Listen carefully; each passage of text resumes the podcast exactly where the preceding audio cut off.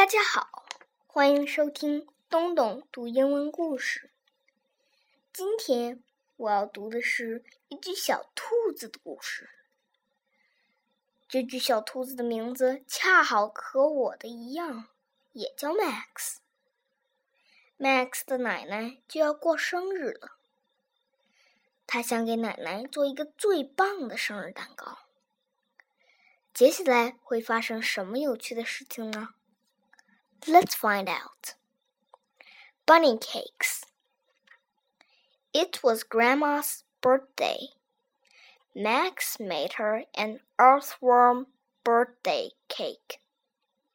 No, Max, said Max's sister Ruby. We are going to make Grandma an angel surprise cake with raspberry fluff icing. Max wanted to help. Don't touch anything, Max, said Ruby. But it was too late. Ruby sent Max to the store with a list that said eggs. Max wanted red hot marshmallow squirters for his earthworm cake. So he wrote red hot marshmallow squirters on the list. The grocer could not read Max's writing. Eggs, said the grocer, and he gave Max eggs. Max brought the eggs home to Ruby.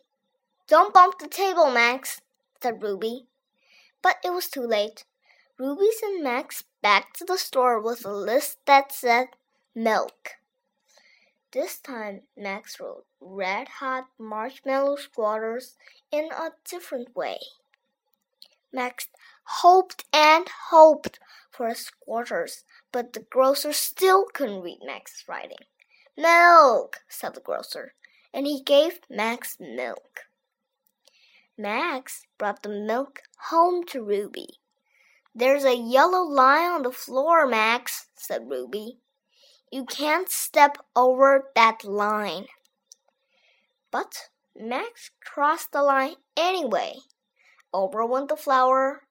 Ruby got out her pencil. Flour.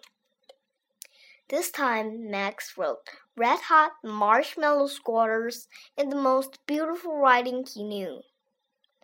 Max could almost taste the marshmallow squirters. Flour, said the grocer, and he gave Max flour.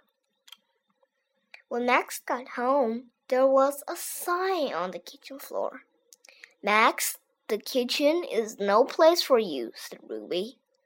Ruby finished up her cake. She baked it and cooled it and iced it with raspberry fluff frosting. It needs something else, Max, said Ruby. Birthday candles, silver stars, sugar hearts, buttercream roses, wrote Ruby. Meanwhile, Max had a brand new idea. He drew a picture of red hot marshmallow squirters on Ruby's list and ran to the grocer. He could not wait. Birthday candles, silver stars, sugar hearts, buttercream roses, said the grocer. What's this?